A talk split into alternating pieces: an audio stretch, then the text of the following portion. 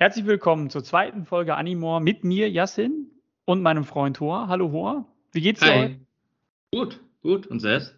Ach, ich kann nicht klagen. Also ich freue mich auf den Podcast. Ich freue Ich mich ebenso. auf die Folge, die wir gesehen haben. Die hat einiges mitgebracht und irgendwie kribbelt es ja. Wir, wir reden ja jetzt auch nicht ähm, vor dem Podcast über die Folge und dann hat man schon ein bisschen Lust darauf, dass man ähm, dann im Detail darüber reden kann.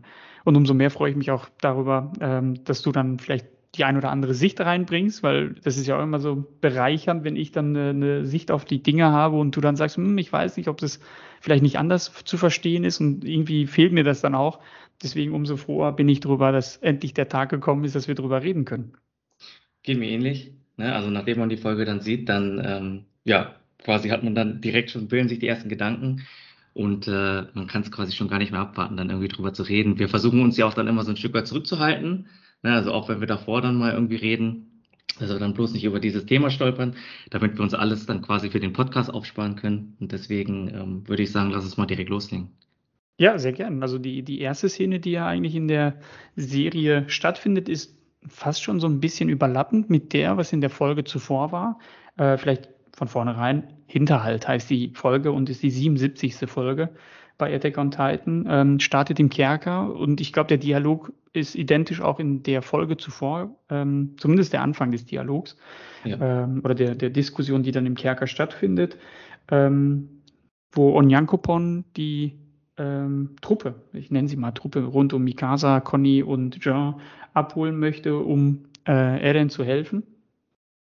Vielleicht, Äh, bevor wir in die erste Szene direkt steigen, Ja. wollen wir vielleicht nochmal generell einen Eindruck zur Folge geben.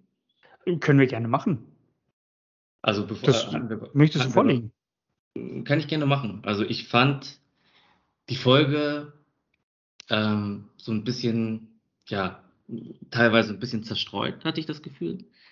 Also ich fand, da waren diesmal viele, viele kleinteiligere Szenen drinne. Ähm, ich glaube, langsam haben wir halt auch einfach so eine Situation, wo wir recht viele Charaktere auf einem, auf einem, ähm, ja quasi alle auf dem Flachfeld jetzt gerade, also alle auf dem gleichen Ort irgendwo zusammentreffen mit den unterschiedlichsten Missionen oder auch Aufgaben, die sie gerade haben. Und ich glaube, deswegen wirkt das halt so ein bisschen zerstreut.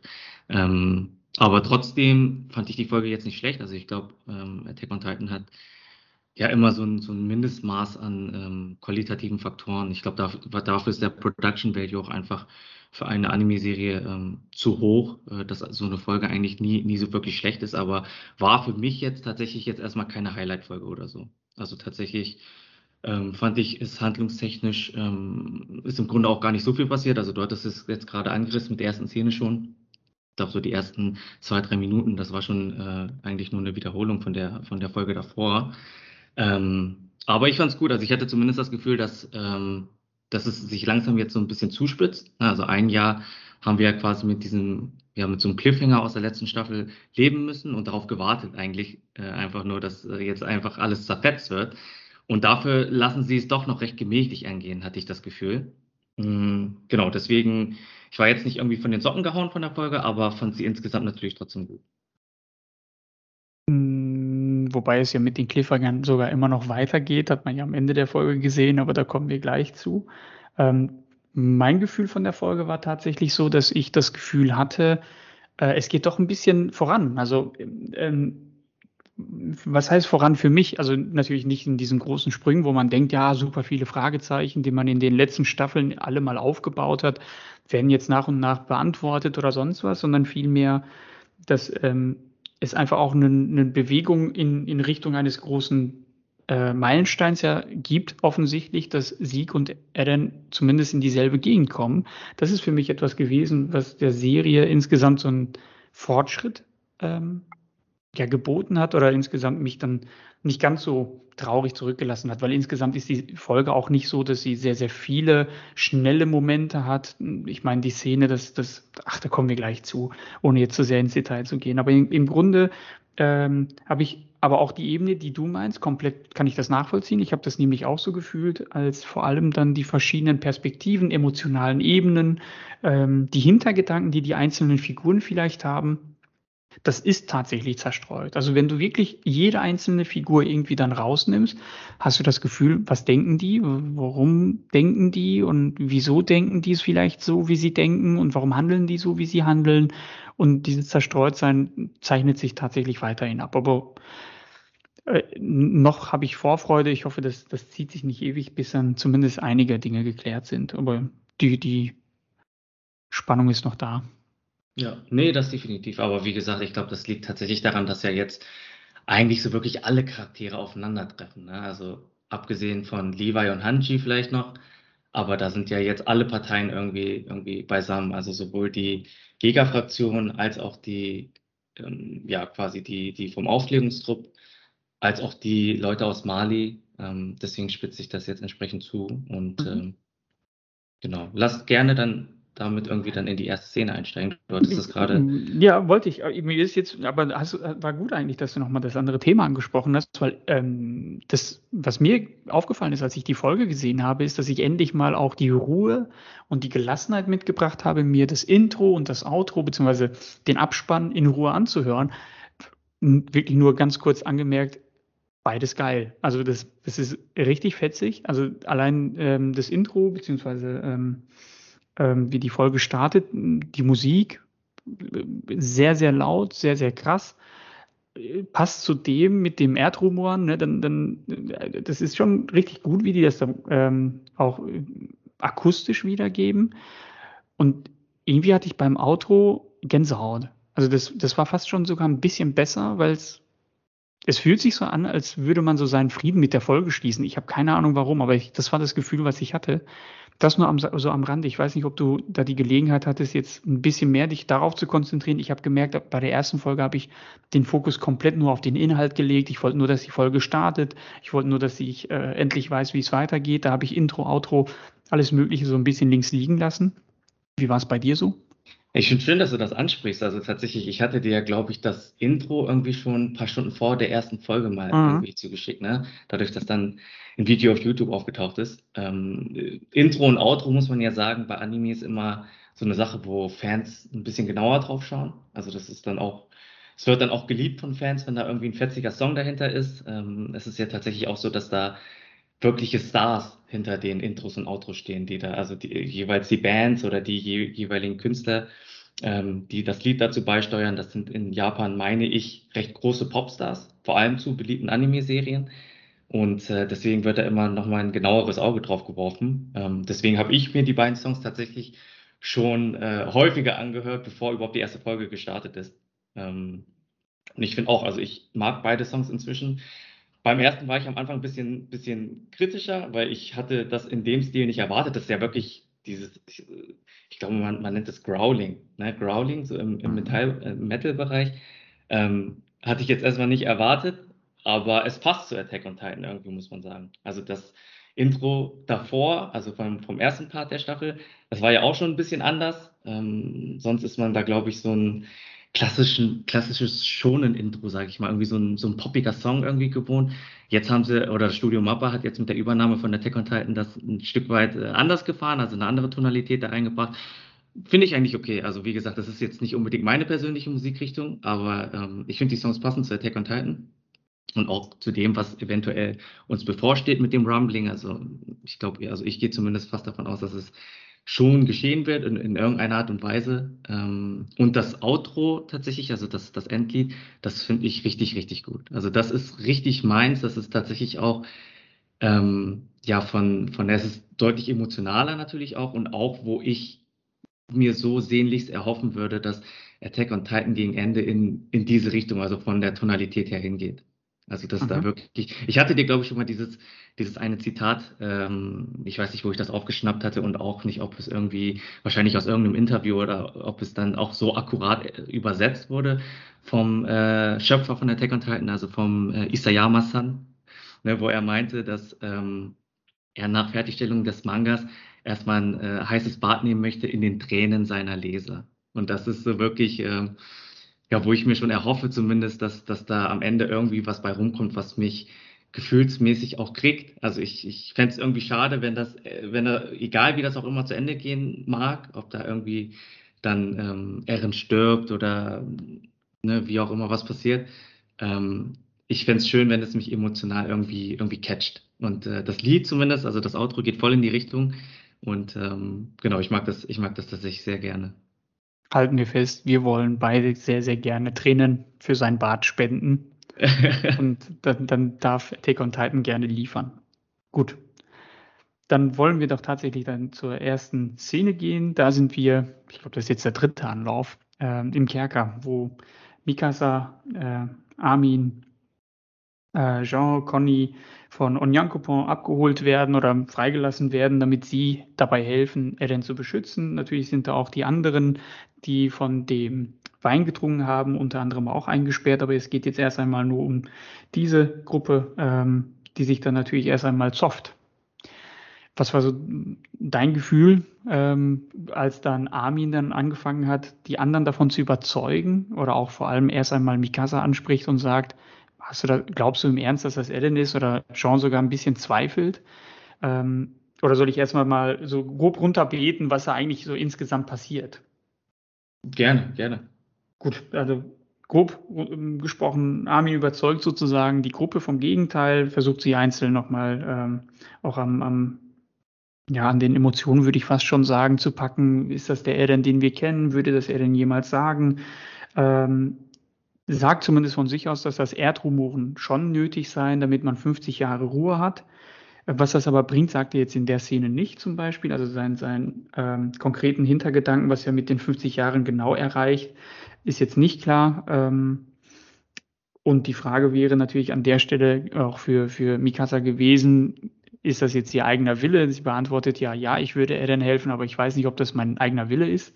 Oder ich glaube nicht. Darauf gehen sie jetzt auch gar nicht so sehr ein, sondern versucht, also Armin versucht das zumindest äh, insofern so in Zweifel zu ziehen, würde das denn Eren so wirklich meinen? Glaubst du im Ernst, dass er dir das so äh, ernsthaft sagen würde? Und natürlich wusste jeder von deinen Kopfschmerzen, wobei er das später erst auf dem Weg nach oben auf den Treppen sagt.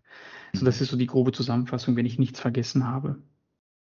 Nee, das stimmt. Also mit den 50 Jahren habe ich das zumindest so interpretiert. Er meinte ja, dass die Insel dann 50 Jahre Ruhe hätte, beziehungsweise keiner es wagen würde, die Insel dann 50 Jahre lang anzugreifen. Das habe ich jetzt so verstanden, dass die Insel beziehungsweise die, die dort lebenden Personen dann einfach technologisch weiter fortschreiten können. Ähm, erstmal hast du auch so 50 Jahre dann erstmal Ruhe, dann was, was danach passiert, das wird man sehen. Also das, das Rumbling oder die Fähigkeiten des, äh, die Kräfte des Urtitan, die werden dann wahrscheinlich nicht einfach verschwinden. Also die hättest du dann nach 50 Jahren wahrscheinlich trotzdem. Und du hättest 50 Jahre lang Zeit, die Insel technologisch weiter zu entwickeln, äh, weiter fortschrittlich zu werden, dass du dich vielleicht dann auch so verteidigen kannst. Also so habe ich das zumindest verstanden. Das also, war ja irgendwie der ursprüngliche Plan, den Sie so kommuniziert haben. Das ist ja eine Variante von dem gewesen, um, ich glaube, alle Leute auf Paradies zumindest so ein bisschen hinters Licht zu führen. Das war ja der Plan, der kommuniziert wurde. Jelena und die anderen haben ja noch einen anderen Plan. Ähm, wobei, nee, das ist der Plan von Jelena und den anderen, ne? Dass man da ähm, das, das Erdrumoren auslöst und in der Zwischenzeit dann. Ähm, was, wer hat nochmal diesen Plan kommuniziert? Moment, ich komme komplett durcheinander. Jelena hat ja gesagt, die haben ja das Ziel natürlich mit der Euthanasie, glaube ich, äh, ist, ist der richtige Begriff. Ähm, aber es war doch tatsächlich auch ein, von einem von denen der Plan, dass das Erdrumoren dazu genutzt wird, dass man in der Zwischenzeit die Insel weiterentwickelt. Wer ist der Vertreter von dem Plan offiziell gewesen?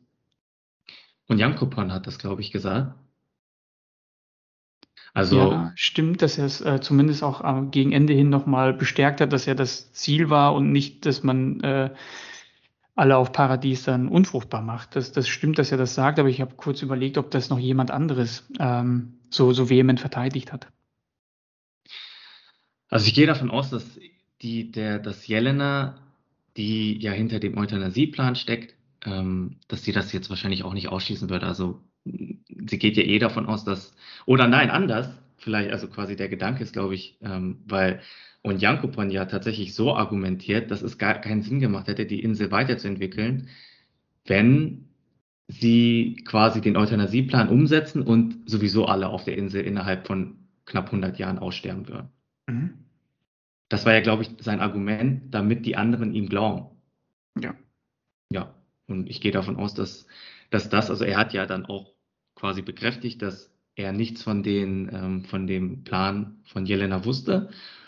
und äh, gehe davon aus, dass es eigentlich der, der ursprüngliche Plan war von den Freiwilligen, die Insel tatsächlich weiterzuentwickeln mit dem Erdrumoren, ähm, ja quasi ein, ein Abwehrmechanismus zu haben, um sich gegen ähm, äh, Angreifer aus, äh, ja, aus außen quasi zu schützen, aber dann in der Zeit die Insel weiterzuentwickeln. So, das wäre, glaube ich, der eigentliche Plan gewesen und innerhalb dessen hat Jelena mit Sieg dann wahrscheinlich nochmal mit dem Euthanasieplan ein, ja, quasi einen Geheimplan äh, mhm. gestrickt. Wenn wir schon genau. von geheimen Plänen reden, ist ja eigentlich schon fast die nächste Szene auf dem Weg nach oben das Thema. Es sei denn, du hast jetzt zu der Szene noch was zu sagen, ansonsten wären wir auf der Treppe. Ich fand es ich fand's zu der Szene vielleicht noch auch interessant, dass ähm, in der Diskussion dann, wo Armin dann auch versucht hat, die anderen zu überzeugen, fand ich es interessant zu sehen, dass da einfach nochmal diese, ich sag mal, beziehungstechnische Komponente mit ins Spiel gekommen ist von den anderen. Also das war dann ja keine, keine Argumentation mehr auf rationaler Ebene so gesehen. Also es war jetzt nicht unbedingt, dass äh, Armin die anderen ähm, glaube ich, mit guten Argumenten allein überzeugt hat, sondern Jean hatte dann ja auch direkt irgendwann gesagt, oder Conny auch, ja, ich möchte eigentlich nicht, dass Erin jetzt so früh schon stirbt. Oder Conny hat dann auch ein bisschen scherzhaft gesagt, dann kann ich ihm nicht mehr äh, eine reinprügeln oder ihn verdreschen oder sowas. Mhm. Was dann schon nochmal so dieses, dieses starke freundschaftliche Bündnis zueinander zeigt, ähm, die sie eins verbunden hat einfach. Ne? Die mhm. in, in, ja quasi in der Form jetzt natürlich zerrüttet ist ein Stück weit, aber sich alle trotzdem letztendlich darauf einigen konnten, äh, Erens Leben zu retten. Und ähm, das äh, ist für mich auch eine Aussage. Also dass da zumindest noch nicht, noch nicht alle, alle Bündnisse äh, komplett zertrennt sind. Was ich witzig fand, ähm, als Jean sagte, er findet ihn ja eigentlich schon irgendwie cool. Ja. Und ich weiß gar nicht mehr was. Conny, irgendeiner guckt dann völlig verwirrt, schockiert. Das, das fand ich eine irgendwie, irgendwie witzige Szene, aber natürlich, ja, die komplette Emotionalität ist da eigentlich eher Thema gewesen. Es gibt ja eigentlich Stand, also eigentlich gibt es für die, die da vor Ort sind, keinen wirklich rationalen Grund, warum sie das direkt tun müssten, weil einfach, egal in jeglicher Konstellation, würde der Plan von Marley oder auch der von, von Eren irgendwie denen schaden. So das, was auf dem Tisch liegt gerade ohne genau zu wissen, was dann die, die vielleicht doch noch geheimen Pläne sind, aber ähm, das ist bestimmt komplett emotional, was irgendwie charmant ist. Absolut. Genau, und dann kommen wir zur nächsten Szene, ne, mhm. wo sie dann die Treppe hochlaufen. Äh, quasi die Treppe der Unendlichkeit. Also ich dachte mir wirklich beim Gucken, wie lang ist bitte diese Treppe? Ja, ja. wo sie sich dann darüber unterhalten und ähm, wo Armin sich dann ja an die eine Szene, also quasi das Finale der dritten Staffel war das ja, die eine Szene am Meer erinnert. Ähm, und es sah da so aus, als hätte er so eine leichte Vorahnung gehabt, irgendwie eine, eine ungute Vorahnung, dass er, wo er sich selber einmal gefragt hat, was Erin wohl für eine Intention haben könnte.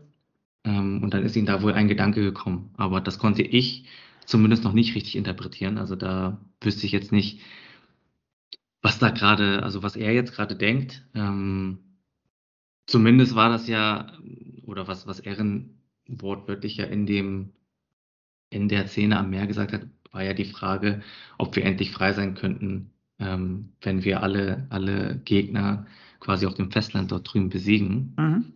Ähm, und das wird wahrscheinlich sowas in der Richtung sein. Also, dass wahrscheinlich Erin sich, sich frei von allen Zwängen machen möchte, ähm, auch die Frage, ob er vielleicht dadurch, dass sie sich auch, äh, oder dass Armin und Mikasa sich ja in dem Moment gerade darüber unterhalten hatten, warum Eren wohl zu Mikasa auch die unschönen Worte gerichtet hatte, ähm, ob das vielleicht auch ähm, ja quasi ein, ein Indiz darauf sein könnte, dass Eren Mikasa eigentlich von ihren unterbewussten oder unterbewusst auferlegten Pflichten als äh, Ackermann befreien wollte, indem er sie quasi abstößt und äh, jegliche Verbindung eigentlich zu ihr kappt, dass man dann sagen kann, okay, ihm ist, ihm ist dieses Thema Freiheit jetzt einfach so wichtig, dass er das sich auch für seine Freunde wünscht. Und das eine Möglichkeit ist, das zum Beispiel Mikasa näher zu bringen, die dann nicht mehr, nachdem sie dann quasi, ja, wenn, wenn sie dann äh, von Ehren abgestoßen wurde, dass sie dann nicht mehr diesem Zwang erliegt, ähm, ja, ihm quasi als, als äh, Ackermann dann noch ständig beschützen zu müssen. Mhm.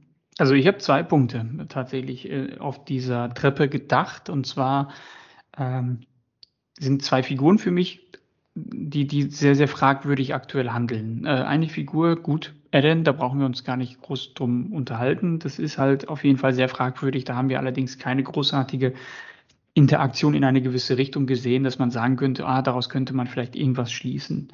Ähm, das habe ich ja in der letzten Folge versucht, so diesen Blick zwischen ihm und Jelena so ein bisschen zu interpretieren. Ist da vielleicht eine Interaktion passiert, was Ausdruck dazu gibt oder ein Ausdruck dafür ist, wie er zu ihr steht eigentlich? Das, das wissen wir auch noch nicht so ganz genau. Äh, offiziell ist es klar, aber wir, ich, ich zweifle dran. Ähm, und die, die zweite Figur ist Armin. Bei Armin habe ich das Gefühl, der hat eine eigene Agenda. Ob es eine komplett eigene ist oder einer anderen Agenda zuspielt, das ist für mich eine Frage aktuell, weil ähm, wir hatten das, glaube ich, auch in der letzten Folge besprochen. Ähm, ich meine, in der letzten Folge oder vorletzten Folge der ersten Hälfte, da ist er ja auch bereits im Kerker. Ich glaube, das war die letzte. Äh, da ist er bereits im Kerker. Ähm, erfährt dann von Jelena den Plan, dass sie alle unfruchtbar gemacht werden sollen und fängt an zu weinen. Das ist einmal Armin. Armin als nächstes ist derjenige, der auch in dieser Folge die Leute im Kerker überzeugt. Armin ist halt später auch wieder derjenige, da kommen wir gleich zu, wenn sie oben an der Treppe ankommen, der wieder etwas, ich sag mal, manipulierend auf die Leute einredet. Und irgendwie habe ich das Gefühl, ich habe dann nochmal drüber nachgedacht. Und zwar, ähm, da schmeiße ich jetzt einfach mal rein, es ist jetzt keine Analyse, es ist einfach nur eine Theorie, die ich dann hatte. Und ich habe mich gestern da dran gesetzt, die Folge und die Szene zu suchen.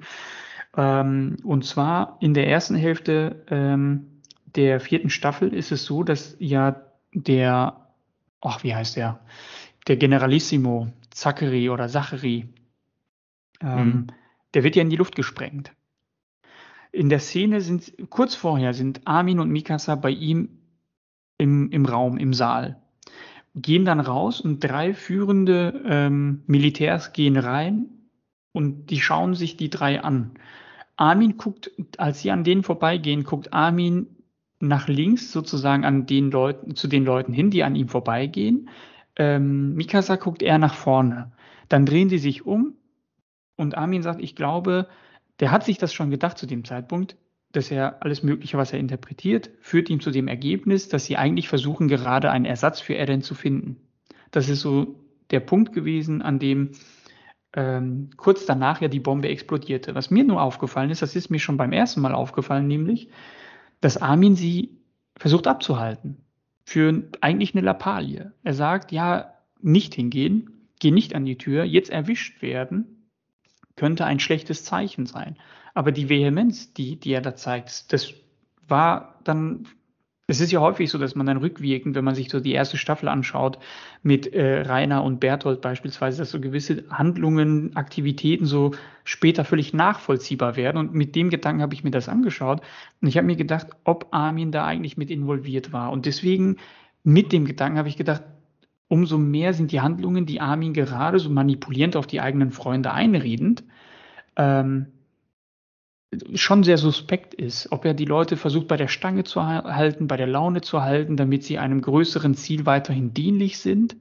Das ist so eine Frage gewesen, die ich hatte, weil er immer wieder die Person ist, die auf die anderen manipulierend einredet. Er ist der Einzige, der noch ähm, irgendwie an Eren glaubt. Alle anderen, also Jean und Conny, haben ja eigentlich fast schon aufgegeben gehabt. Conny hätte ja am liebsten Onyankopon sogar die Fresse eingehauen. Äh, hat er aber nicht gemacht. Auch da ähm, schnell ein, zwei Argumente gefunden, warum es aus emotionaler Sicht sinnvoll wäre, er denn doch zu beschützen. Die, die, die, ich nenne es mal Akte Armin, die ist für mich noch nicht so ganz geklärt, aber ich finde das super interessant, weil ich das Gefühl habe, ich könnte durchblicken, aber ich habe aktuell keine Ahnung. Ich weiß nicht, ob dir das auch so auffällt, ob du das ganz anders wahrnimmst, wie er sich verhält. Also ich hatte beim letzten Mal ja auch schon gesagt, dass er sich suspekt verhält. Das ist ein bisschen, also für mich wirkt er ein bisschen, bisschen, ich kann ihn auch noch nicht genau durchblicken. Also ich, ich verstehe noch nicht genau, was in seinem Kopf vorgeht. Ähm, offensichtlich hat er ja irgendwelche gute Gedanken, beziehungsweise er hackt ja irgendwas aus. Also Armin ist ja, wie gesagt, ein Charakter, ähm, der ja auch so geschrieben ist, dass er, dass er entsprechend die Raffinesse für sowas hat. Aber ich verstehe es halt nur noch nicht genau. Deswegen, ähm, ne, es wird, bleibt interessant ab, äh, zu, äh, bleibt interessant zu sehen, was, was da irgendwie am Ende bei rumkommt. Aber ähm, Das stimmt. Also das, was du auch erwähnt hast, das ist mir auch aufgefallen. Vor allem, also quasi die Szene kommt eigentlich erst gleich, aber vielleicht einmal kurz vorweggegriffen, dadurch, dass, dass du es gerade schon äh, in den Raum geworfen hattest. Das war ja da, wo sie dann oben bei Jelena ankommen. Das meinst du, oder? Mhm. Wo dann, genau. Wo dann Jelena einmal eigentlich sagt, dass äh, oder die anderen fragen, wo äh, Levi und Hanji sind und wo Jelena dann quasi einmal zu verstehen gibt oder suggeriert, dass die wahrscheinlich durch Sieg ähm, ja quasi umgekommen sind, was dann ja wieder eigentlich so ein, so ein wirklich äh, ja was eine Gegenreaktion hätte hervorrufen können, wo Armin dann instant reagiert eigentlich ja. und die anderen dann wieder beruhigt. Ne? Genau diese Szene war das, ist mir auch aufgefallen. Ja. Darüber reden wir wahrscheinlich gleich nochmal, aber das, das ist halt, er, er versucht die ganze Zeit die Wogen zu glätten, damit die Leute irgendwie äh, ohne Schaden durch, durch die aktuelle Situation durchmanövrieren. So, so fühlt sich das an. Er wurde verprügelt, Mikasa wurde beleidigt, als, äh, ich glaube, sowas wie ein Hund wurde sie genannt. Ähm, auch da versucht er immer tröstend einzureden. Jean und Conny sind eingesperrt. Auch da versucht er tröstend einzureden. So, als würde er ein Team zusammenhalten wollen, was nötig ist, zu einem späteren Zeitpunkt. Ich weiß nur nicht, ob es sein Plan ist, ob es ein Plan ist, den er gemeinsam mit wem anders ausgeheckt hat, was dieser Plan ist. Aber so fühlt sich das eigentlich immer mehr an, weil er auch vor allem in einer Folge alleine schon wie gesagt, unten im Kerker, dann auf dem Weg nach oben mit Mikasa und dann mit Jelena genau dieselbe Situation hat, wo er sich einmal kurz in die Zähne beißt. Da gibt es ja diese Moment, wo er einmal kurz auf die Zähne äh, beißt und dann sofort einspringt und dann sagt, ja, das ist aber gut und äh, hilfreich, damit wir den Plan von Eren umsetzen können. Mhm. Naja, da sind sie auch schon eigentlich auf dem Weg weiterhin nach oben. Die Vorahnung am Meer, gebe ich dir recht, wann, was auch immer das dann bedeutet, ähm, was er da gesehen hat, der hat ja ein bisschen die Augen aufgerissen. Ähm, weiß ich auch nicht zu deuten. Ähm, ich glaube, die nächste Szene ist dann gar nicht erst bei Jelena, sondern ein, ein Blick aufs Schlachtfeld. Genau, also dann geht's auf dem Schlachtfeld weiter. Ähm, Eren setzt erneut die Kräfte des Kriegshammer-Titan ein, um Rainer wegzustoßen.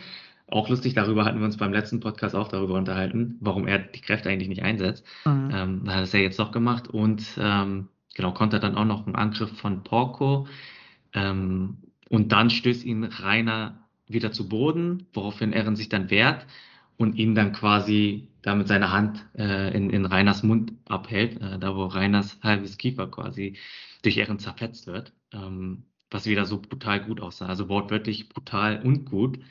Ähm, das war eine ziemlich starke Szene. Und dann taucht halt auch relativ zügig Sieg auf, meine ich, der dann mhm. ähm, Eren hilft mit einem Dis Distanzangriff, also mit einem Steinwurf, äh, wo er Rainer dann quasi von Eren äh, wegstößt. Und ähm, genau, also dann geht's, glaube ich, äh, oder, oder äh, schneidet, blendet das Ganze ins Opening äh, ein und dann, äh, genau, geht die Folge dann weiter. Mhm. Ich weiß nicht, ob dir da sonst noch was aufgefallen ist. Äh, nee, äh, ähm, aufgefallen weiß ich nicht. Es sind ja einfach nur alles so, so gewisse Dinge, wo man denkt, es könnte mehr bedeuten. Ähm, davon gab es auch wieder welche. Ähm, einmal, dass ich mich gefragt habe, auch in, ob in den ersten drei Staffeln äh, Edens Augen eigentlich geleuchtet haben, wenn er irgendwelche Angriffe ausgeführt hat. Weil daran kann ich mich nicht erinnern, dass das so häufig gezeigt wurde oder sehr, sehr aktiv gezeigt wurde, dass seine Augen leuchten, bevor ein Angriff stattfindet oder ob das jetzt nur ein Zeichen für den Kriegshammer-Titan ist, weil der ja keine physische Aktivität hat. Das zum Beispiel ist mir aufgefallen, weil es auch in der ersten Folge, also letzte Woche schon, äh, genau dasselbe war, dass seine Augen leuchteten, bevor ein Kriegshammer-Titan-Angriff ausgeführt wurde. Und ähm, bei dieser Folge ist es genauso. Ich weiß halt nur nicht, wie ich das deuten soll, ob es eine Entwicklung von Eren an sich ist oder einfach nur diese neue Zugabe des Warhammer oder Kriegshammer-Titanen. Ähm, das ist der eine Punkt. Ähm, der andere Punkt, ähm, da bin ich mir nicht sicher, ob der Schnitt einfach in der Folge nicht so ganz sauber war, weil er dann schreit ja und greift Rainer in den Mund.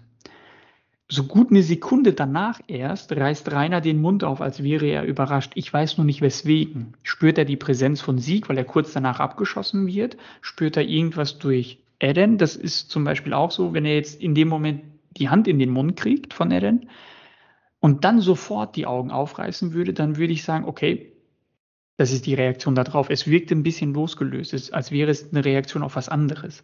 Vielleicht hat er einfach auch, wie gesagt, Sieg gespürt. Ich bin mir nicht sicher. Das ist so der zweite Punkt gewesen. Und der dritte Punkt ist, ähm, ich meine, das war auch äh, noch vor dem Intro, ähm, dass er so laut schreit, dass sogar die Scheiben zittern und, und die, die äh, Leute sich die Ohren zuhalten müssen. Äh, Korrigiere mich, falls ich falsch liege, aber ich meine, das war in der Szene. Genau, das war Aaron, der so geschrien hat, ne? Genau. Und auch das, ja. ich, der hat ja in der letzten Folge schon irgendwie gefühlt die letzten fünf Minuten durchgeschrien. Und da schreit er wieder. Ich weiß nur nicht, was er damit bezweckt und was es bringt, dass er dann schreit und warum es diesmal in dieser Vehemenz gezeigt wurde. Also auch das nochmal eine interessante Sache, weil vorher wurde das nie thematisiert. Es gab nie eine, eine augenscheinliche Darstellung von so einem Verhalten der Menschen, dass das sogar so sehr, äh, so eine Lautstärke hat, dass man sich die Ohren zuhalten muss. Da bin ich nicht sicher, ob es einfach die Wut, die Willenskraft oder ähnliches ausdrücken soll oder ob es wiederum was auch immer es dann ausdrücken soll. Also auch das ist mir einfach nur aufgefallen. Ähm, was es bedeutet, weiß ich nicht. Ich bin erst einmal davon ausgegangen, dass es einfach so seine Willenskraft ist, dass er deswegen so laut schreit. Ich kann es aber nicht deuten, ich weiß es nicht. Aber das sind so Sachen, die vorher nicht in der Form passiert sind. Ich weiß nicht, ob mhm. dir das mit den Augen aufgefallen ist oder wie du das siehst.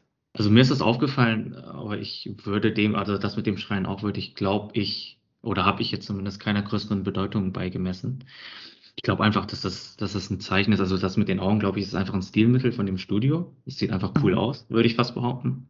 Ähm, und das mit dem Schreien würde ich auch einfach so deuten, dass ähm, er oder ja, um, um dem ganzen Kampf einfach nochmal eine größere Dramatik zu verleihen. So habe ich das jetzt mal gesehen. Also ich habe mhm. da jetzt nicht irgendwie äh, mehr irgendwie dahinter gesehen, dass das irgendwie vielleicht eine neue Fähigkeit sein könnte oder dass ähm, da irgendwas Besonderes hinterstecken könnte. Hm, deswegen, aber man wird sehen. Also wenn da, wenn das irgendwie so sein sollte, dann wird es, äh, wenn wir da dahingehend sicherlich nochmal aufgeklärt. Was mir in der Szene vielleicht nochmal aufgefallen ist, das war nochmal kurz davor, als ähm, ich glaube, als, als Rainer von Eren weggestoßen wurde durch die Fähigkeiten des Kriegshammers, mhm. da hat er nochmal so einen leichten inneren Monolog gehalten. Da hat er nochmal gesagt, ähm, dass, dass äh, oder er hat sich quasi die Frage gestellt, warum Eren so handelt, wie er handelt. Also er versteht offensichtlich die Intention auch nicht genau und zieht dann den Schluss, dass sie sich nicht gleichen.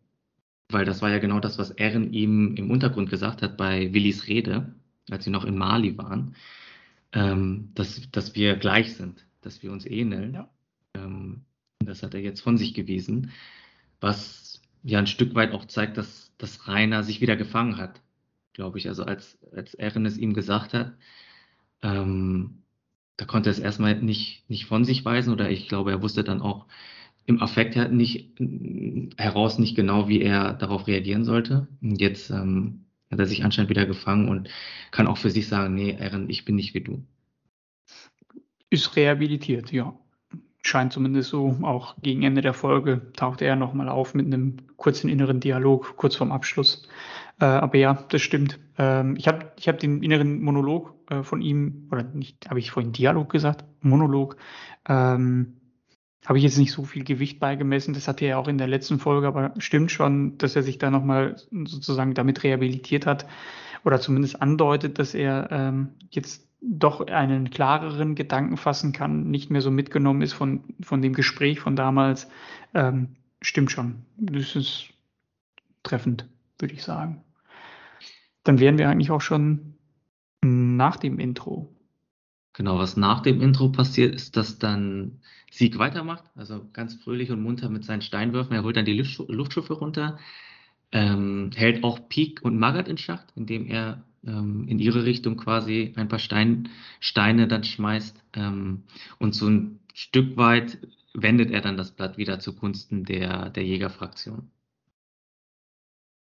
Was, so, ich mich, was ich mich gefragt habe, ist, warum trifft er beim ersten Wurf Magath und, und Peak nicht. Weil der ist hm. ja, der, bisher hat er immer getroffen. Ich habe noch sie nie gesehen, dass er, wenn er zielt, daneben wirft. Ja, sie ist dann ja ausgewichen.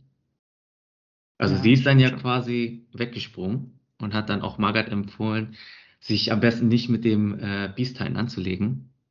Worauf Magath dann gesagt hat, irgendwie sowas wie, äh, dass, dass es jetzt sein muss, dass wir ihn umlegen müssen. Ähm, genau. Und dann wechselt, glaube ich, dann auch wieder die Szene runter in den Kerker. Dann ist dann eine, eine Unterhaltung zwischen Falco und, und Nile, heißt er, glaube ich. Mhm.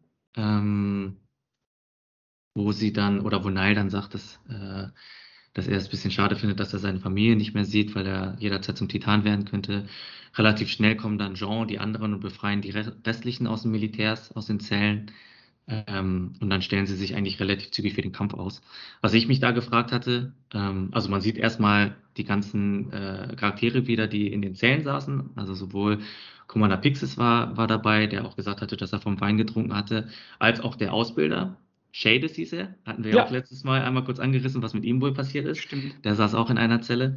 Und dann hat, sagt Pixis ja auch, dass, äh, also quasi während sie sich aufstellen und er eine Anrede hält, dass alle ohne schwarze Armbinde ein äh, 3D-Manövergear bekommen sollen, beziehungsweise bei der Verteilung der, der 3D-Manövergeräte äh, bevorzugt werden sollen. Und da wusste ich nicht mehr genau, vielleicht weißt du das ja oder kannst du mir auf die Sprünge helfen. Welche Fraktion war das jetzt nochmal? Also wer hat alles, wer trägt alles eine schwarze Armbinde? Waren also die schwarze alle? tragen, glaube ich, die, die vom Wein getrunken haben und sich widersetzen. Okay. Also nicht freiwillig sozusagen und nicht äh, informiert und sich dann äh, denen angeschlossen haben. Okay, das, das macht dann Sinn, weil das heißt dann quasi jeder, der nicht vom Wein getrunken hat, also nicht potenziell Gefahr läuft, irgendwann zum Titan zu werden, soll quasi mit dem äh, Manövergear ausgestattet werden. Mhm. Okay, nee, macht das, das war tatsächlich auch mein Gedanke, dass, dass vielleicht die Überlegung dahinter ist, ist ja alles jetzt erstmal nur Rätselraten, dass die Überlegung dahinter ist, wenn man sich zu einem Titan verwandelt, das sind die Leute, die halt ohne 3D-Manöver, ähm, ähm, wie heißt das noch? 3D-Manövergerät? 3D-Manöver-Gear, ja, auf Englisch. Gear. Ich weiß nicht, wie es auf Deutsch heißt. Ne? Ähm, auf Englisch heißt es, glaube ich, ODM. Ja, da steht auch nochmal für irgendwas, ein Akronym für. Genau. Ja. Ähm, und, und ich habe mir halt nur gedacht, ja gut, das macht insofern Sinn, dass wenn die, die sich in Titan verwandeln, am, am Boden bleiben, dass dann die anderen wenigstens abhauen könnten, rein theoretisch, wenn sie nun mal äh, nicht zum Titan werden, aber dann eingekesselt sind, macht es ja auch keinen Sinn. Mhm. Dann hast du zumindest auch noch ein bisschen ähm, ja, Möglichkeit, auch diejenigen vielleicht außer Gefecht zu setzen, bevor sie irgendwie eine größere Gefahr werden für die anderen. Mhm. So, so habe ich es gedacht. Aber ja, das ist äh, interessant, die, die Figuren wieder zu sehen. Ich fand die Unterhaltung zwischen Falco und Nile auch sehr, sehr schön irgendwie. Also auch traurig natürlich, wie er dann über seine Kinder redet, was er denen noch alles zeigen wollte und äh, hätte wollen. Ähm, das Einzige, wo ich ihm kurz stutzig war, war, dass er ja gesagt hat, ich habe jetzt vom Wein getrunken, einen Schrei und ich wäre vielleicht zum, äh, werde zum Titanen das erzählt der Falco und ich denke mir, ja, Falco doch auch. Ja, ich weiß auch nicht, ob er es irgendwie nicht richtig gecheckt hat. Weil er schickt Falco ja auch noch nach Hause. Also er geht ja, ja, irgendwie davon aus, später schickt der Falco noch nach Hause. Er geht ja irgendwie davon aus, dass, dass ihm eigentlich nichts passieren sollte. Ich weiß auch nicht. Ähm, dann vielleicht noch eine ganz kurze Szene und zwar da, wo Mikasa sich mit dem blonden Mädchen unterhält. Ja. Weißt du, wer das ist? Äh, Moment, ist das nicht die vor. Sh war das Shiganshina oder war das Trost? Weiß ich jetzt nicht mehr genau. Aber ist das nicht die Tochter von der einen Frau, die nicht durch das Tor gekommen sind, weil der eine äh, da seine Handelsware da hatte? Ja, genau. Ja, ja genau. Sie ist es. Genau, weil sie ja in der letzten Staffel, glaube ich, auch einmal vorgekommen ist. Ich glaube, da habe ich es nicht richtig gecheckt, wer das nochmal ist. Aber jetzt ähm, ist es mir irgendwie eingefallen. Das war das hm. Mädchen, was Mikasa dann ja gerettet hat und sie dann ja quasi Mikasa ähm, ja so ein Stück weit als Vorbild irgendwie genommen hat. Mhm. Und deswegen jetzt so irgendwie so stolz darauf war, mit ihr an, an der Seite kämpfen zu dürfen.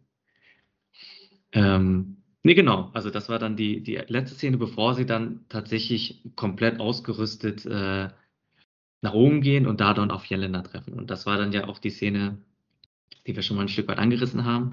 Ähm, genau, erstmal, erstmal vielleicht äh, wieder richtig, richtig tolle Bilder. Also wieder beim Thema Cinematografie sind, da wo Jelena zum Beispiel die Arme ausstreckt ne, und diesen Untergang quasi der Luftschiffe, also dieses Massaker, mhm. so ein mhm. Stück weit zelebriert. Ähm, genau, das, das war ganz wir, hatten cool. ja, wir hatten ja darüber geredet, ob, ob wir sowas wie ähm, die Szene der Folge, die Szene der Woche haben wollten. Das wäre für mich die Szene der Woche gewesen. Ansonsten kommt meine Szene der Woche eine Minute. Also wenn du jetzt sagst, nee, das ist meine, dann hätte ich noch eine zweite.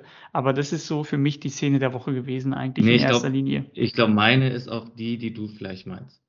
Wenn es das ist. Ich weiß es nicht. dann musst du es mir jetzt verraten. Äh, die andere wäre äh, Jelena über Armin.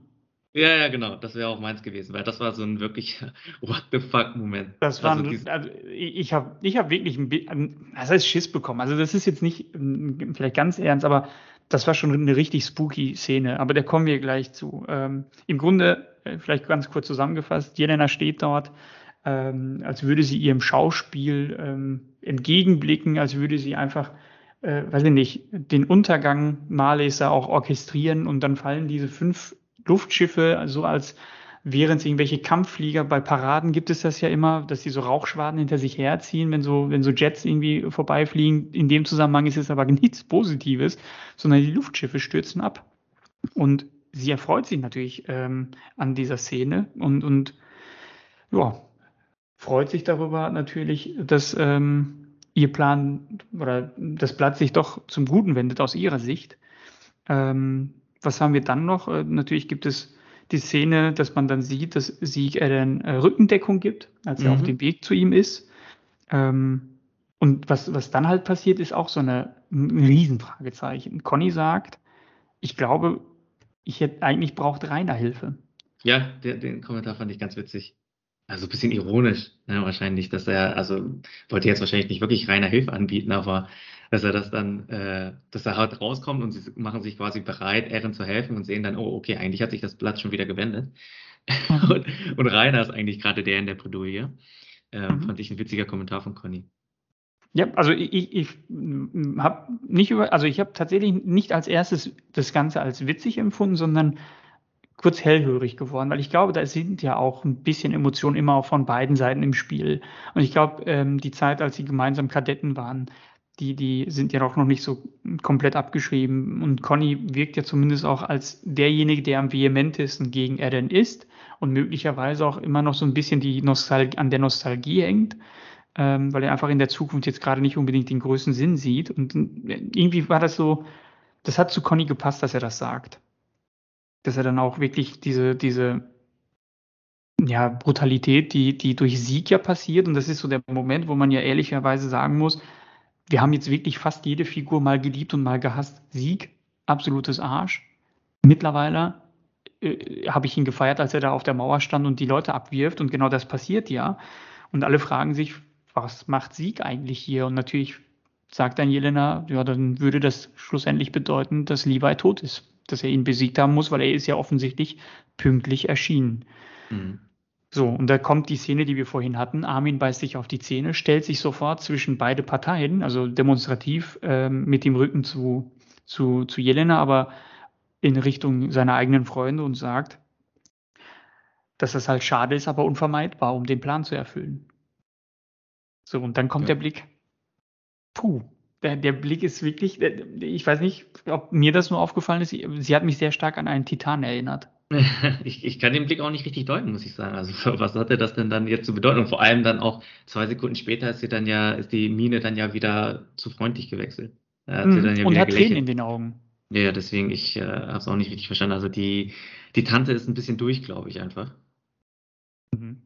Ich äh, wüsste nicht, ja. was ich anderes, anderes dazu sagen sollte. Also die ist, ähm, ja,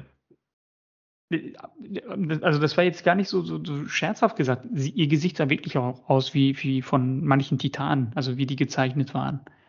Also das, ich weiß nicht, vielleicht soll es einfach nur zeigen, dass es nicht unbedingt die Form eines Titanen braucht, damit man einfach Leute, also vielleicht ist das nur ein visuelles ähm, Manöver oder ein, ein, eine visuelle Darstellung gewesen davon, dass Jelena auch ohne ein Titan zu sein, Menschen einfach nur mit dem Ziel töten, töten, töten verfolgt. Und das, das genießt sie ja. Ihre Hände ausschrecken, dass die Luftschiffe runterfallen, dass Menschen nacheinander abgeschossen werden. Das genießt sie ja, diesen Anblick. Und ich kann mir gut vorstellen, dass es auch nur visuell darstellen sollte. Spooky war der Blick auf jeden Fall. Ich meine, der Blick von Armin hat ja auch alles gesagt. Die Leute haben sogar fast ihre Schwerter gezogen, weil sie so geguckt hat. Also das war, das war schon interessant. Das war schon eine sehr, sehr interessante Szene, wie die darauf reagiert haben auch. Wobei sie ja tatsächlich eigentlich, hätten sie ja Jelena, also es ist zwar nicht deren Stil, dann auch direkt Leute umzubringen, aber sie hätten ja gegen Lena, Jelena eigentlich was weiß ich tun können. Also das hätte ja sie trotzdem nicht daran gehindert, danach dann Ehren trotzdem zu helfen. Das stimmt. Das finde ich auch. ja, nicht interessant, aber schade. Eigentlich hätten sie das ruhig mal machen können. Apropos Jelena, auch da ähm, eine Sache. Es gibt ja eine Szene, wo Jelena mit Pixies redet. Die sind, ich weiß gar nicht, wo die sind, aber die sitzen dann auf dem Balkon, dann reden die und dann wird Jelena einmal zwischenzeitlich sehr, sehr emotional, als sie darüber redet, dass sie mit Eren sich mal getroffen hat. Und dann wird sie halt emotional, verliert so ein bisschen die Fassung und sagt, ich wollte ihm doch nur sagen, wer ich bin und. Und man weiß nicht, was, was sie damit meint. Also wer ich bin, wer bist du genau? Und was ist dieses und, was du verschwiegen hast? Weil in dem Moment guckt halt Pixies auch nach hinten zu seiner, äh, ich, ich nenne sie mal Assistentin. Also er reagiert auch auf diese Szene, auf diesen Anblick. Und ich weiß halt immer noch nicht, welche Rolle Jelena genau hat und wer sie genau ist. Ist sie wirklich nur ein Rekrut, ein Kadett? Hat sie, weiß ich nicht, irgendeine Vergangenheit mit der Familie Jäger? Das sind alles ähm, Dinge, die dann durch diese Szene, die damals entstanden ist, ich, ich habe halt noch immer meine äh, Notizen, habe ich mal durchgeblättert und da ist mir aufgefallen, dass ich das als Frage noch notiert habe. Was wollte sie da eigentlich sagen mit wer ich bin und was wäre dann der Halbsatz gewesen, den sie nicht ausgesprochen hat mit ich wollte sagen, wer ich bin und das wissen wir alle nicht. Mhm. Deswegen ist die Figur Jelena, glaube ich, noch, weiß ich nicht, ich, hab, ich erwarte Überraschungen, was sie angeht. Ja, ich weiß nicht, ob ich der Einzige bin, was das angeht. Ja, also ich, ich bleibe offen für Überraschungen auch, sagen wir mal so. Mhm. Also ich habe da jetzt keine direkte irgendwie Theorie oder irgendwie einen Gedanken, was, was äh, in die Richtung gehen könnte. Bleibt abzuwarten. Ja, sowieso. So, die nächste Szene wäre dann wahrscheinlich, dass ähm, Ellen nach und nach versucht, rüber zu humpeln oder sind wir schon bei Falco und, und Colt und Gabi, die Szene? Ähm, ich glaube ja, also Eren humpelt in Richtung Sieg nach und nach, mhm. ganz langsam, aber dann, genau, wechselt ja quasi die Szenerie einmal zu, zu Falco und ähm, mit Nile, da wo Nile ihn quasi übergibt. Ähm, richtig coole Szene fand ich, also Nile, absoluter MVP. Jo. Also richtig, richtig guter Mann. Ähm, und fand das da auch gut zu sehen. Also es ist, äh, also jetzt nicht nur die Szene, sondern also da ist ja auch dann direkt schon die Szene, wo Gabi äh, Cold quasi davon abhält, ähm, Nile anzugreifen, weil sie ja anscheinend dazugelernt hat. Und äh, ja, es gibt viele Gabi-Hater da draußen. Äh, ich bin jetzt tatsächlich auch nicht der allergrößte Sympathisant von ihrem Charakter. Ähm, aber es tut irgendwie echt gut zu sehen, ähm, ja, dass sie echt mal eine Charakterentwicklung durchgemacht hat. Und ähm, dass sie diese Erkenntnis anscheinend gewonnen hat, dass äh, dieser ja immerwährende Hass, äh, den, den sie irgendwie davor in sich getragen hat, nicht die Lösung ist und dass diese Ideologien, ähm, nach denen sie quasi äh, durch die Malis indoktriniert wurde, dass es, dass es endlich so ein Stück weit bröckelt. Also da hatten wir einmal mhm. die Szene und dann auch noch die Szene, wo sie es ganz offen bekennt, ähm, nachdem sie quasi die Familie Braus belauschen, die dann quasi an dem Haus vorbeilaufen, wo sie ihr Unterschlupf gesucht hatten. Ja, also finde ich auch super. Ich bin tatsächlich in der ersten Hälfte ähm, der Staffel war ich absoluter Gabi-Hasser, aber wirklich nur, weil die Figur auch das ja machen soll. Also es soll ja mit uns genau diese Emotionen dann auch bedienen. Hat sie auch gut hingekriegt. Also wer auch immer die Figur geschrieben hat, hat ja sein Soll komplett richtig erfüllt. Ähm, was ich in der Folge auch sehr gut fand, wie du schon sagst, die gesamte Interaktion in diesem Dreier- oder Vierergespann, als Nile dann dahin kommt, sie dann äh, Colt davon abhält, anzugreifen, das dann nach und nach immer intensiver eigentlich so, so nach außen dringt, was sie für möglicherweise die Leute in, in Paradies empfindet oder auf Paradies empfindet, dass sie immer mehr merkt, wir sind gar nicht die Dämonen, von denen wir eigentlich immer gewarnt wurden. Ähm, und auf der anderen Seite natürlich MVP, Nile komplett, also ich weiß nicht, ob irgendwer gedacht hat, dass er äh, Falco irgendwas antun wollte, als er ihn am Arm gegriffen hat. Ich glaube, jeder hat gemerkt, dass, was sein Plan war. Und ich, das Traurigste wäre gewesen, wenn Colt ihn wirklich noch umgebracht hätte. Aber die Szene war richtig gut. Also das hat mir, weiß ich nicht, im positiven Sinne ein bisschen Gänsehaut gemacht, weil ich irgendwie das Gefühl hatte, das Gespräch vorher, dass er unbedingt seine Kinder sehen wollte und sonst was und dann hilft er diesem Kind. Das war, glaube ich, einfach für die Figur dann sehr, sehr passend, dass er sich auch dann so verhält. Mhm. Ähm, nur ergänzend, in der Szene wird auch gesagt, dass Colt eine Waffe mit sich rumträgt, die Titan umbringen kann. Nee, damit ist gemeint, oder damit meinte Gabi doch, oder Gabi, oder Colt hat ja, nee, warte, wer hat jetzt was gefragt? Gabi hatte, glaube ich, Colt gefragt, was dieses Eisenrohr ist. Und damit ja. meinte sie doch die Waffe, die bei Peak oben auf dem Rücken ist. Nein, er trägt mit, mit sich, das sieht aus wie so ein, wie so ein Riesensniper. Okay. Müssen mal gucken. Ähm, guck dir die Szene ruhig an und das, das ist das Riesenrohr. Und ähm, so habe ich das zumindest verstanden. Wenn das nur eine Waffe war, dann umso besser, weil äh, ich habe jetzt verstanden, dass das, was er hat, vielleicht, vielleicht hat das bei mir nur das Falsche ausgelöst. Ähm, er trägt mit sich etwas Längeres rum. Also das sieht aus wie ein äh, Riesensniper. Und das ist halt ähm, Titanen tötet, äh, falls man ihm in, in den Nacken trifft. Falls es nicht so ist, tut es mir leid, dann habe ich was völlig falsch verstanden. Okay, nee, das wäre aber interessant, weil das müsste auf jeden Fall eine mächtige Waffe sein, dadurch, dass sie ja auch recht klein ist. Und äh, die müsste auf jeden Fall eine ziemliche Durchschlagskraft haben, tatsächlich. Aber deswegen habe ich das tatsächlich oder die Aussage mit dem, mit dem Riesenkanonenrohr assoziiert. Welches hm. Peak halt Also wenn es so ist, dann bin ich froh, weil wenn es nur das ist, weil ich habe gedacht, oh nee, nicht noch eine Waffe.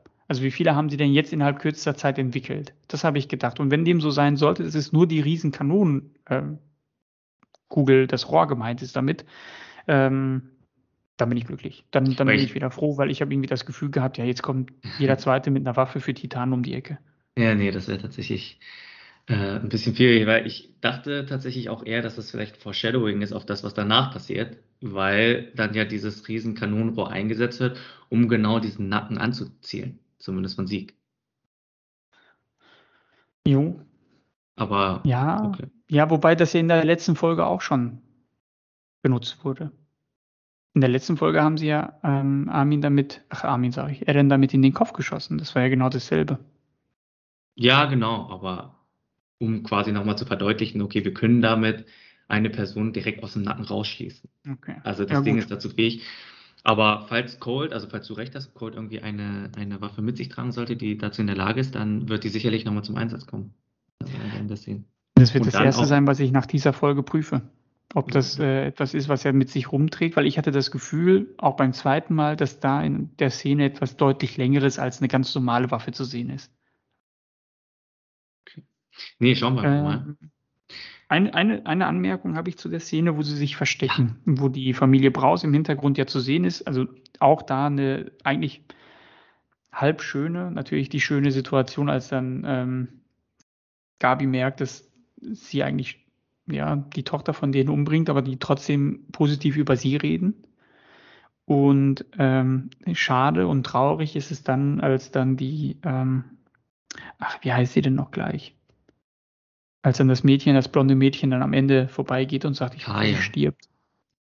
So, und das, ist, das, das fand ich dann, dann halt ein bisschen traurig. Ähm, was ich aber interessant fand, da wo sie sich verstecken. Und jetzt möchte ich zu einem Thema kommen, was mich schon seit ein paar Tagen oder Wochen sogar schon, seitdem ich den Rewatch mache oder gemacht habe, immer wieder beschäftigt. Und zwar gibt es unglaublich viele ähm, Anleihen oder, oder äh, Andeutungen zu Vögeln also nicht, nicht Vögeln, sondern die Vögel, das Tier. Und mhm. es gibt super viele Szenen, wo sie zum Vogel hingucken oder Vögel irgendwie am Himmel zu sehen sind, Vögel über die Mauer fliegen und sonst was. Ich, ich, mittlerweile habe ich das Gefühl, ich bin mir nicht mehr ganz so sicher, ob es ein Stilmittel ist, um Freiheit oder, oder, ähm, oder, oder was auch immer es dann halt aussagen soll oder ob es dann irgendwie eine tiefere Bedeutung haben soll. Ich bin da absolut mittlerweile sehr unsicher, weil die verstecken sich, da wollte ich nämlich hinaus, darauf hinaus, und zwar äh, in diesem Raum, wo ganz viele leere Käfige sind. Und auch in, im Outro wird halt der Käfig immer wieder gezeigt, auch die Vögel wurden in den vergangenen Staffeln immer wieder gezeigt. Ähm, auch in den Intros und Outros der vergangenen Staffeln wurde das gezeigt.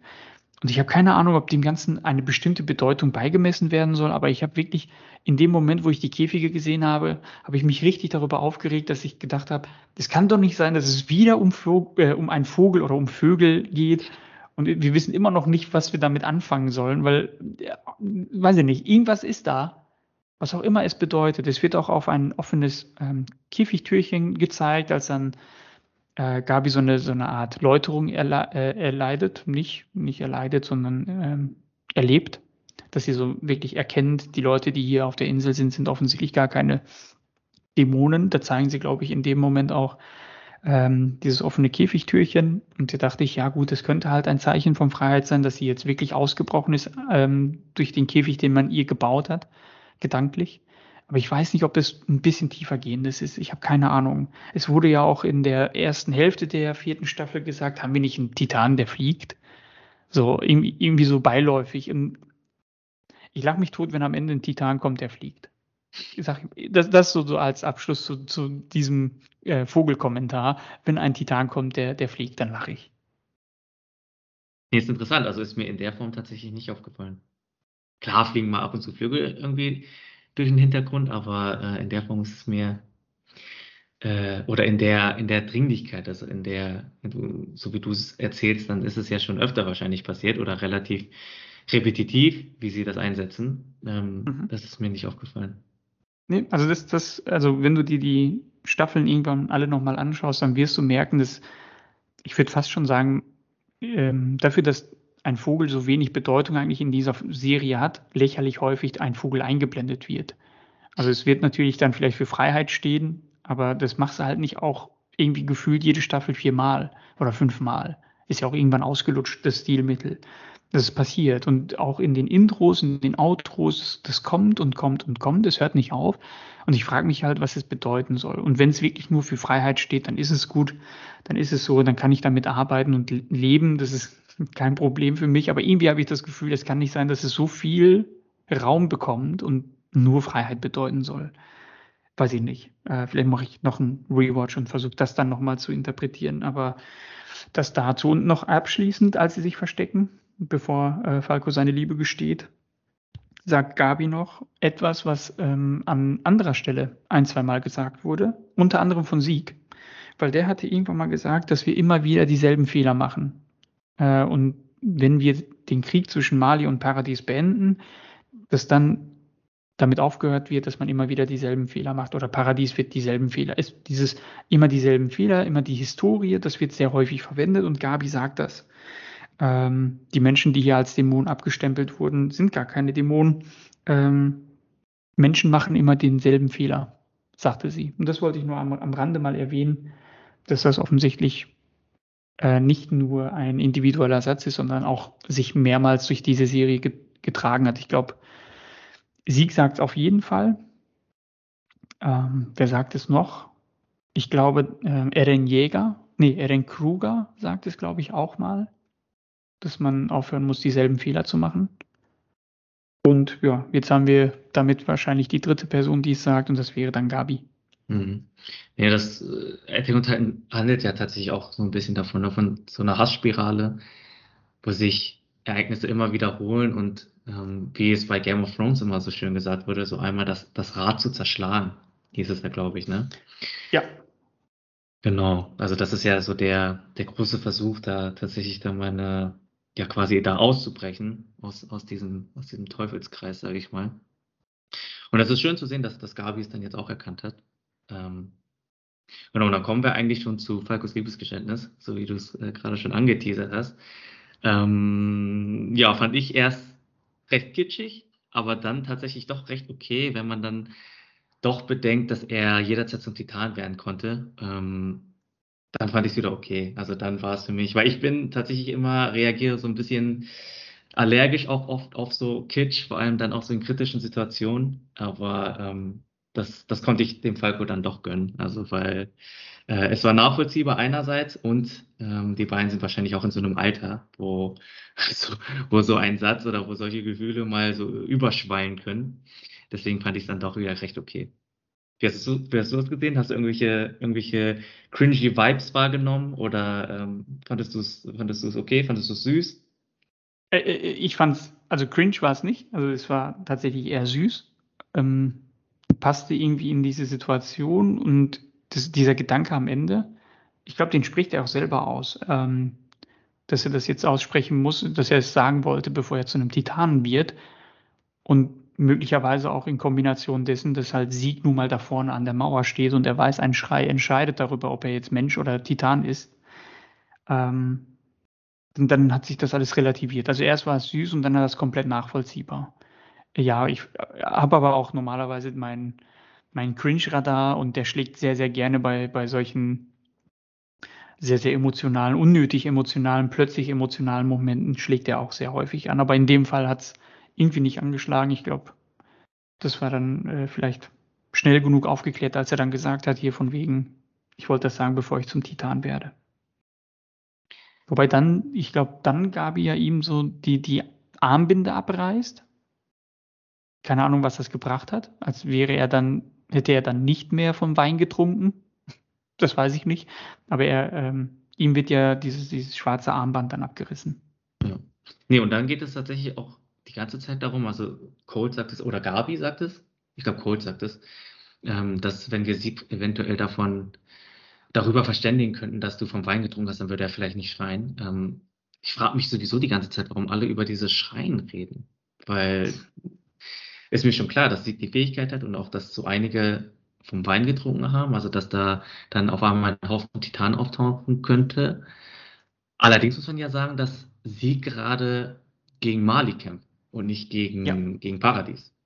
Also was könnte jetzt der Grund dafür sein? Also aktuell ist es ja sogar so, dass die Leute aus Paradies sich wieder zusammenschließen, also mit der Jägerfraktion zusammen, um erstmal aus, äh, die Leute aus Mali zu bekämpfen.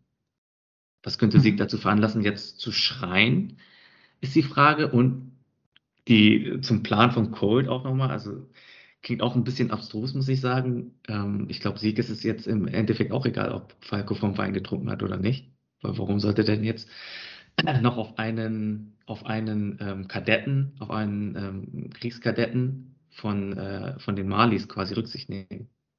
Das mhm. wüsste ich jetzt tatsächlich nicht. Ähm, ich weiß nicht, ob du da vielleicht nochmal einen Gedanken zu hast, äh, warum, warum alle jetzt von diesem Schreien sprechen, aber. Ähm, Nur Fragezeichen. Also ich habe ich hab versucht, mir das irgendwie zu erklären, ähm, habe es aber nicht so ganz erklären können. Gut, bei Colt kann ich mir gut vorstellen, dass es ihm darum geht, dass dann halt äh, Falco nicht verwandelt wird. Dass er vom Schrei redet. Weil er ja mitbekommen hat, dass das die Methodik ist, wie er auch ähm, Sieg Menschen in Titan verwandelt. Ähm, warum Margaret das sagt? Die einzige Überlegung, die mir da noch einfiele, ist, dass er Sorge hat, dass seine ganzen Bodentruppen halt getötet werden dadurch. Weil, wenn ich das richtig gesehen habe, ich habe auch in der letzten Folge darauf geachtet, habe ich keinen einzigen gesehen mit einer ähm, Eldia-Armbinde. Das heißt, keiner von denen da unten könnte Gefahr laufen, irgendwie zum Titan zu werden, weil er irgendwann mal was von, von Sieg getrunken hat. Das heißt, im Grunde hätte er vielleicht Sorge darum, dass seine eigenen Leute sterben. Ob das aber wirklich seine Sorge ist, weiß ich gar nicht. Hm, ja. Vielleicht will er verhindern, dass irgendein Titan doch seine Leute frisst, weil die werden ja auch angegriffen von den puren Titanen.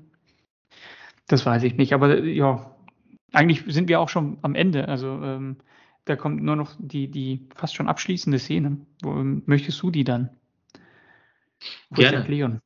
Gerne, also wir wechseln dann wieder aufs Schlachtfeld und ähm, genau, Sieg gibt Ehren weiter Rückendeckung, ähm, wird dann durch, durch äh, Peaks Täuschung abgelenkt und dann von Margaret getroffen, woraufhin er dann zu Boden fällt. Was ich mich da gefragt habe, ist, dass, äh, also er wirft ja quasi Rainer und Porco, glaube ich, jeweils einmal mit, mit Steinen ab, um sie äh, davon abzuhalten, Ehren anzugreifen. Ähm, lustigerweise sind Rainer und Porco schon wieder auf den Beinen oder haben sich quasi zigmal irgendwie schon wieder regeneriert, während Ehren da wirklich in Zeitlupe rüberhumpelt also das, äh, klar, dient wahrscheinlich da, darin, einfach irgendwie die, die Spannung hochzuhalten. Ähm, ist so ein bisschen Suspension of Disbelief, glaube ich. Also quasi, ich nehme das jetzt mal so hin, weil es mich unterhält und weil ich weiß, dass es ein Mittel ist, um diesen Spannungsbogen einmal zu spannen. Aber ähm, ist schon ein bisschen komisch. Ne? Also dass, dass mhm. gerade Erin, der eigentlich auch viel mehr im Tank noch haben sollte, vielleicht auch weil er zu oft die Kräfte des Krieghammers eingesetzt hat, weiß ich jetzt nicht, aber ansonsten ähm, schon komisch, dass Eren äh, ja, sich so langsam regeneriert und dass er jetzt so langsam rüberhumpelt. Ähm, genau, und dann zu der List von Peak einmal. Ähm, also ich hatte das, oder die Idee dahinter war ja, den Dampf auszunutzen, während sie halt quasi aussteigt und der, der Titan sich dann auflöst, um äh, so ein bisschen aus diesem aktiven Sichtfeld von Sieg zu kommen und das Schussrohr dann in Ruhe auszurichten. Fand ich auch ein bisschen, ja, also als ich zum Beispiel das Skelett vom Titan gesehen hatte mit, dem, mit der Kanone oben drauf, dachte ich äh, eigentlich, dass das einstürzen müsste. Ne, vor allem hat sich der Titan relativ schnell aufgelöst. Sonst mhm. hat man, glaube ich, schon öfter gesehen, dass es ein bisschen länger gedauert hat. Also es war so ein bisschen, hat man sich das alles zurechtgebogen, hatte ich das Gefühl.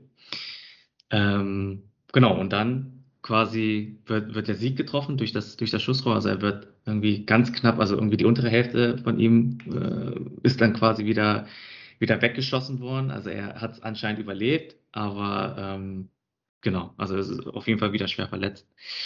Und ähm, das war auf jeden Fall dann wieder so ein Moment, wo als er dann zu Boden fiel, wo ich mir wieder gedacht habe, das ist, das ist, das sind so die kleinen Nuancen, die kleinen kritischen Momente, die die ganze Geschichte dann irgendwie entscheiden können. Weil stell dir mal vor, er fällt nach hinten.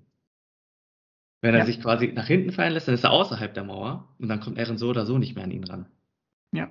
Also das ist wirklich überhaupt, ja, er, er musste quasi nach vorne fallen, um, um dieses ganze Szenario überhaupt aufrechtzuerhalten. Ähm, das ist mir dann noch aufgefallen. Und dann noch einmal die Frage, hatte ich mir noch einmal notiert, was passiert eigentlich, wenn Sieg wirklich schreit, was ja jetzt alle irgendwie anteasern und dann alle zum Titan werden und Eren dann quasi ihn auch noch berührt, also die Kräfte des Urtitan freisetzt, wer hat dann eigentlich die Macht über die Titanen? Weil es sind ja eigentlich Siegs Titan, also er kann sie ja steuern, aber Eren kann ja auch Titan steuern. Ja. Und da ist dann die Frage, wer hat eigentlich hier die, die höhere Macht oder wie ist die Hierarchie dann sozusagen aufgebaut? Ja, das ist ja eine, eine allgemein interessante Frage, weil ähm, im Kerker war ja das auch Thema. Von wegen, Adam muss ja eigentlich nur Sieg berühren und am Ende entscheidet er, was dann passiert mit dem Urtitan. Ähm, das sind alles so Fragezeichen, die wir, die wir, glaube ich, alle haben. Zumindest die, die die Mangas nicht kennen. Also ich kenne es nicht, du auch nicht. Ähm, deswegen es äh, wird das noch sehr interessant, wer da eigentlich oder wie, wie die Gesetzgebung innerhalb der Serie, was dieses Thema angeht, so funktioniert. Also benutzt dann Sieg die Macht des Urtitanen, weil er königliches Blut hat, oder benutzt der Urtitan, also Eren, einfach nur den Urtitan, indem er jemanden berührt und sozusagen den Schlüssel äh, damit hat, um den Urtitan aufzuschließen. Ähm, haben beide Zugriff? Was passiert, wissen wir alle nicht. Also im Grunde ist das tatsächlich etwas, was hoffentlich irgendwie noch erklärt wird. Ähm, und ich gebe dir recht, es gibt so ein paar Sachen, die sich anfühlen, als wären sie etwas zurechtgebogen. Äh, Fand es auch schon in der letzten Folge so ein bisschen komisch, dass er dann einfach nur vier oder fünf Minuten, also wirklich ein Viertel der Folge gefühlt, nichts anderes tut, als an die Wand gedrückt zu werden und zu schreien. Heute macht er genau dasselbe, indem er einfach nur dahin humpelt. Also die letzten vier, fünf Minuten so gefühlt. Und irgendwie, ja, ähm, es fühlt sich langsamer an, als es sein müsste, als hätte man vielleicht die Folge doch ein bisschen gezogen. Anstatt Szenen parallel ablaufen zu lassen, hat man dann sich dazu entschieden, die eine Szene etwas länger zu ziehen, in der und parallel nicht unbedingt, sondern etwas zeitversetzt an die andere Szene abzuspielen. Hätten die ja genauso gut machen können, dass er dann gerade mit Rainer vielleicht kämpft und ähm, Sieg dann mit, mit ähm, den anderen zu tun hat. Jetzt gab es ja auch äh, die Endszene, da wo Rainer dann auch wieder einen Monolog mit sich hat und sagt, wenn es einen gibt, der diese Macht nicht haben sollte, dann bist du das, Eren. Äh, warum er das jetzt so explizit auf Eren münzt und warum nicht jemand anderes die Macht nicht haben sollte, zum Beispiel Jelena, ähm, das wird jetzt nicht unbedingt ersichtlich. Aber ähm, die, die Schwierigkeiten sehe ich. Aktuell kann ich sie noch verkraften. Also wenn sich das jetzt die ganze Staffel durchziehen würde, dass ich das Gefühl habe, jede Folge wird unnötig in die Länge gezogen, verliert man so ein bisschen auch die Spannung, wenn man dahinter kommt, wie, ähm, wie, die, wie die Dramaturgie aufgebaut ist. Wie jedes Mal identische Muster wird irgendwann auch vielleicht nicht ganz so geil. Mhm. Das Zitat, was du gerade erwähnt hattest, das war ja eine Referenz von Rainer. Ne? Das hat er ja in der, ich glaube, Ende der zweiten Staffel auch schon mal gesagt zu Ehren. Hat er? Mhm. Da, wo Ehren zum ersten Mal die Koordinate, wie sie ja heißt, einsetzt. Ähm, mhm. Also da, wo er dann einmal zum ersten Mal die Titan steuert da sagt er das ja auch, also quasi eigentlich sogar in dem, in dem Wortlaut, also wortwörtlich war es, dass ähm, derjenige, der diese Kräfte nicht haben sollte, Erin ist. Oder er sich, Erin der letzte Mensch wäre, der, dem er diese Kräfte wünschen würde. Ähm, das war damals auch schon so ein, ein recht starkes Zitat, fand ich, also was mir zumindest auch im Kopf geblieben ist. Und jetzt hat er es halt wieder gesagt. Das ist interessant. Also das, das hatte ich zum Beispiel wahrscheinlich, weil es erstmal nicht so weltbewegend war, habe ich es mir auch nicht gemerkt, weil die Aussage für sich stehend richtig ja ist. Aber sehr interessant, dass es dann, ähm, dass er sich selbst zitiert. Ja, ich hatte sonst noch eine kurze Bemerkung und zwar hat man eine ganz kurze Szene, ein ganz kurzer Moment, wo man sieht, wie Sieg über Peak trauert oder um, um Peak trauert. Als er kurz dachte, dass sie gestorben sei, also als er dann ähm, quasi das Skelett von dem Titan sieht, dann nennt er sie auch einmal kurz Peak-chan, sagt er ja, also quasi als Verniedlichung aus dem Japanischen, äh, was ja irgendwie dann auch wieder sinnbildlich dafür ist, ähm, dass hier eigentlich Leute gegeneinander kämpfen, die sich auf menschlicher Ebene eigentlich mögen. Ne? Also sie, er kennt Peak ja wahrscheinlich auch schon lange. Ähm, und tatsächlich sind das eher so diese ganzen äußeren Umstände, die sie dazu zwingen, um Leben und Tod gegeneinander zu kämpfen. Ähm, aber da auch nochmal so, ein, so einen kleinen, ja, menschlichen, äh, so ein menschlicher Moment von Sieg quasi eingestreut. Ähm, das zeigt das Ganze auch nochmal. Also diese Konstellation hast du ja nicht nur in der Form, sondern auch äh, mit, mit ähm, den Truppen aus Paradies, also quasi mit Conny, Jean und so weiter, mit Rainer und Berthold damals zum Beispiel ähm, und diverse andere Konstellationen. Also das ist ja wirklich so ein, ja, das, das, was einem ja wirklich das Herz zerreißt bei Attack on Titan. Ne? Also dass da wirklich Leute gegeneinander kämpfen, die in einem Paralleluniversum, sagen wir es mal so, eigentlich äh, gute Freunde sein könnten. Ja. Ist das nicht aber allgemein, also ohne jetzt zu so sehr äh, irgendwie sinnbildlich für was anderes ähm, ähm, zu tief in die Analyse zu gehen, aber ist das nicht oft so, dass man Menschen von außen betrachtet eher verurteilt, weil sie fremd sind, weil sie einem fremd erscheinen, aber eigentlich sehr gute Freunde hätten sein können, weil sie, ich, ich sag mal so, äh, wenn wir jetzt das Thema Rassismus an sich nehmen, weil das ist ja nichts anderes als das, was Gabi da erle äh, erlebt, indem sie nur irgendwelche äh, Vorurteile äh, zu hören kriegt, nur dass sie die ganze Zeit irgendwelche ähm, Klischees hört über eine bestimmte Bevölkerungsgruppe, dass sie dann insgesamt diese Bevölkerungsgruppe dann auch verurteilt für das, wofür sie steht, ohne sie wirklich zu kennen. Aber in dem Moment, wo man sie kennengelernt hat, ähm, merkt sie, ja, das sind ja gar keine Dämonen, die wir hätten wirklich verteufeln müssen, sondern das sind alles nur Menschen. Die haben alle genau dieselben Probleme wie jeder andere Mensch auch die sind vielleicht ein bisschen anders, vielleicht sind sie auch anderes gewohnt, aber sie sind alle ganz normal, mal mehr herzlich, mal weniger herzlich. Jeder hat so seine Probleme, jeder hat so seine Freudenmomente. Das ist, das, das zum Beispiel ist für mich in der vierten Staffel, erste und auch zweite Hälfte, sehr, sehr extrem halt ähm, in den Vordergrund gerückt, dass es sehr viel auch um Identifikation geht ähm, und möglicherweise auch falsche Identifikation, dass man sich vielleicht nicht so viele Gedanken macht, wie man es machen sollte, äh, ob man gerade eine Bevölkerungsgruppe oder sowas vielleicht komplett verurteilt für das, was man gar nicht kennt, ohne mit einem von denen mal geredet zu haben, alles, was man von links und rechts aufgeschnappt hat, ähm, zu nutzen, um zu sagen, nee, die sind schlecht. Und so, so fühlte sich das auch häufig an. Ich weiß nicht. Aber ähm, dieses Gefühl hat es bei mir zurückgelassen. Absolut, absolut. Hier kommt halt einfach noch dazu, dass es Leute sind, die auch die Möglichkeit hatten, sich davor kennenzulernen ne, oder sich anzufreunden. Mhm sagen wir es mal so, über Jahre hinweg, über gemeinsames Training oder gemeinsame Erlebnisse auch zusammen Seite an Seite gekämpft, teilweise schon. Ähm, und sie dann quasi zerrissen werden durch diese äußeren Umstände, also durch die Kriegsthematiken und all was, all das, was, was äh, quasi die, ähm, ja, das, was einfach nicht in deiner eigenen Hand liegt, ne? was einfach so viel größer ist als du selber und was mhm. dich dann dazu zwingt, ähm, ja, gegen die Menschen dann wirklich loszugehen, die du vielleicht auch schon in dein Herz geschlossen hast. Und das ist so ein bisschen die Tragik dahinter.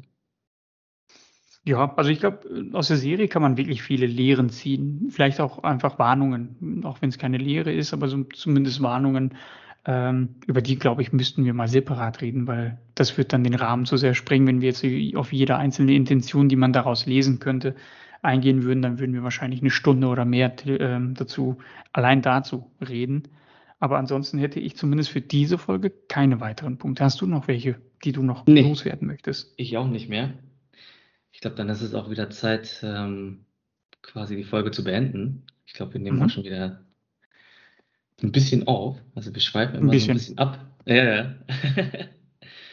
nee, gut, dann danken wir wieder fürs Reinschalten. Wir freuen uns dann auch, euch das nächste Mal wieder begrüßen zu dürfen. Aber bis dahin, macht's gut Und äh, genau, viel Spaß am Wochenende beim Attack on Titan gucken. Macht's gut, bis nächste Woche. Bis dann, ciao.